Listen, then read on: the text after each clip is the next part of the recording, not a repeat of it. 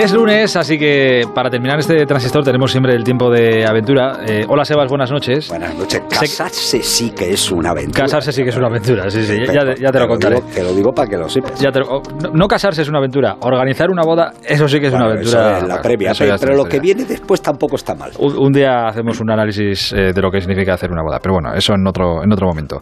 Eh, sé que me va a matar un poco Sebas porque teníamos que hablar, que nos quedó pendiente de las recomendaciones que os hicimos el- la pasada semana de destinos, por si teníais todavía eh, algún rato libre o algún día por ahí perdido que, oye, pues no sabemos qué hacer, os hemos dado estas dos últimas semanas destinos aquí en España muy recomendables y destinos fuera de España también muy recomendables y nos quedaba por eh, contar un poco más de la Ruta de la Seda, que es el tercer destino que Sebas nos proponía. Pero es que a mí esta noche, y antes de coger unos días de vacaciones, eh, es que me apetecía preguntarte mucho, porque hemos hablado de muchas cosas. Hemos hablado de, de los 8000, de viajes mejores, de viajes peores, de sitios inhóspitos en los que has estado. Pero quería preguntarte por el miedo, porque es una pregunta que nunca te he hecho. ¿Cuál es el viaje o el lugar en el que tú has estado en el que más miedo has pasado? Bueno, he pasado miedo muchas veces. Sí, el miedo se pasa, yo creo que continuamente. ¿Eh? El, el miedo no solamente se pasa en montañas de 8.000 metros. Sí, sí, bueno, que aquí en- lugares, andando por, ¿no? pasando por la calle puedes pasar miedo. Eso es, o, o te montas con alguien en coche Y que- también pasas y miedo. dices, este no tiene ni idea de lo que tal y vamos con un coche a, a lo que sea. ¿no? Pero tú- pero tú me Decirte, entiendes. Sí, perfectamente. Y lo primero que debería decir es que si te quieres dedicar a una actividad de riesgo, la aventura, por propia definición, lo primero que deberías de hacer es aprender a controlar el miedo y sobre todo aprender a planificar la aventura en la que te vas a meter. Ya, pues que aprender a controlar el miedo se dice muy fácil, pero no es fácil de hacer. Es un aprendizaje que dura una vida y que hay gente que no y que hay gente que no lo hace porque son más miedosos en O esto sea, que ya después, sabes de tantos años que llevas tú en esto, ¿te has quitado muchos miedos? sí ¿O has aprendido a dominar esos miedos? He, aprendi- aprendido a dominarlos. Eh, Ah, solamente hay una faceta de, de valores que puede controlar el miedo, que es la valentía. El- la valentía es, de, digamos, de las virtudes cardinales, la única que nos permite entrar en acción. Porque el miedo lo que hace, eh, digamos que el miedo nos atenaza para que no hagas determinada cosa. O para que no, en un momento determinado, eh, de, de las dos opciones, tomes la más prudente. Hasta yo estoy de acuerdo. Pero, claro, pero si se hubiera ocurrido eso en la historia de la humanidad, pues seguiríamos aproximadamente como hace 150.000 años. Estamos de acuerdo en que todo el mundo tenemos miedo, de, de diferentes tipos de miedos a muchas cosas que afrontamos día a día en la, en la vida. Pero es verdad que no, seguramente la inmensa mayoría de la gente que nos está escuchando, incluido yo, no nos hemos puesto, no hemos puesto nuestra vida, no hemos temido por nuestra vida tantas veces seguramente como lo has, como has temido tú. Y dentro de esas veces, de esas veces en las que has temido por tu vida, la peor de todas, Hombre, he tenido tres o cuatro, di- diríamos que buenas, ¿no? Eh, en la primera expedición, en la que además eh, es fácil saberlo a toro pasado, ¿no? Y juzgarme como un joven, digamos, temerario, en la primera expedición me caí a una grieta más de 30 metros colgando de la cuerda, en una grieta sin fondo. ahí fue donde falleció un amigo tuyo. Eh, no, de ahí me sacó un amigo que luego falleció poco tiempo de eso después y que siempre he recordado de qué forma esa parte de azar del destino eh, nos saca o nos mete. El- a mí me sacaron de la grieta y luego esto fue en agosto, bueno, pues en, el mes de noviembre de ese mismo año, esos amigos, dos, eh, dos amigos, eh, un amigo y, y- su mujer morirían en los Alpes. El- el miedo te lo proporciona sobre todo lo que no ves, lo que desconoces.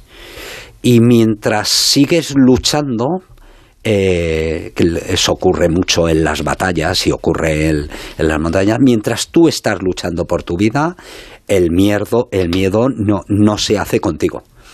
Pero, pero en todas estas cosas hay un momento en que arrojar la toalla, primero porque no somos inmortales y luego porque incluso la fortaleza de, de los más fuertes se acaba.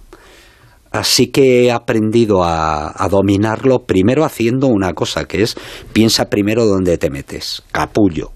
Eh, me lo estoy diciendo a mí antes de salir de casa y que ahora es recurrente en las últimas expediciones. Yo siempre cuando salgo de casa, hay muchas veces que me pregunto, ¿será esta la última vez? Porque algún día será la, la última vez, ¿no?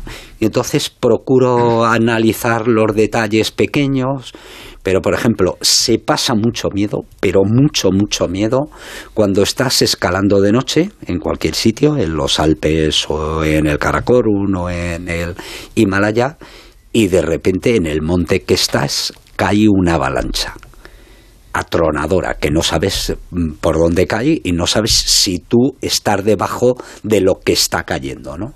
Bueno, eso da mucho miedo y da un miedo que es casi pánico porque no sabes qué hacer, no sabes si correr, no sabes si ponerte debajo de un sitio determinado o directamente eh, la luz está cayendo 50 metros a la derecha o a la izquierda y no te va a pillar.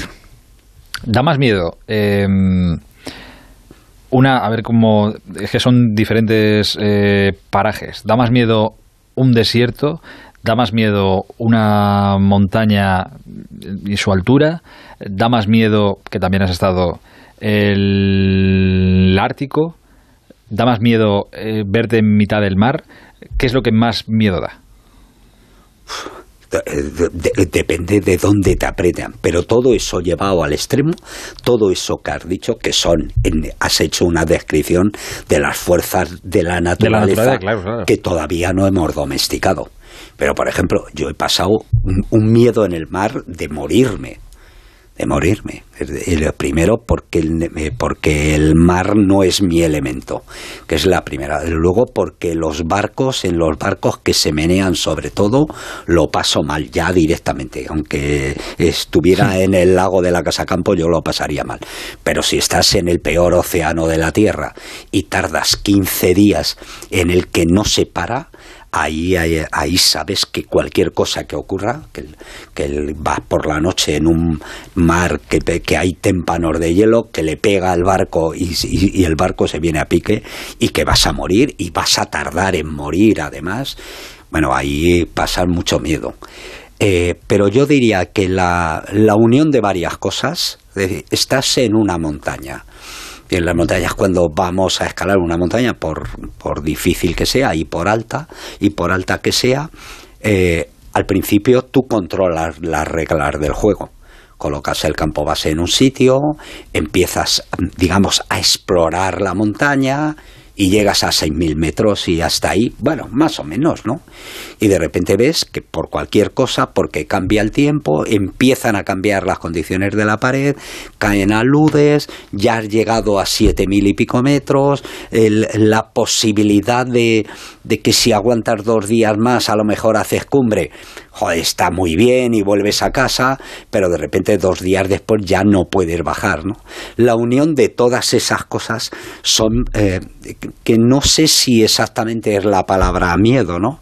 Pero te hacen pequeñito y vulnerable y tomas sobre todo consideración de lo poco que somos y de lo fácil que puede resultar perder la vida.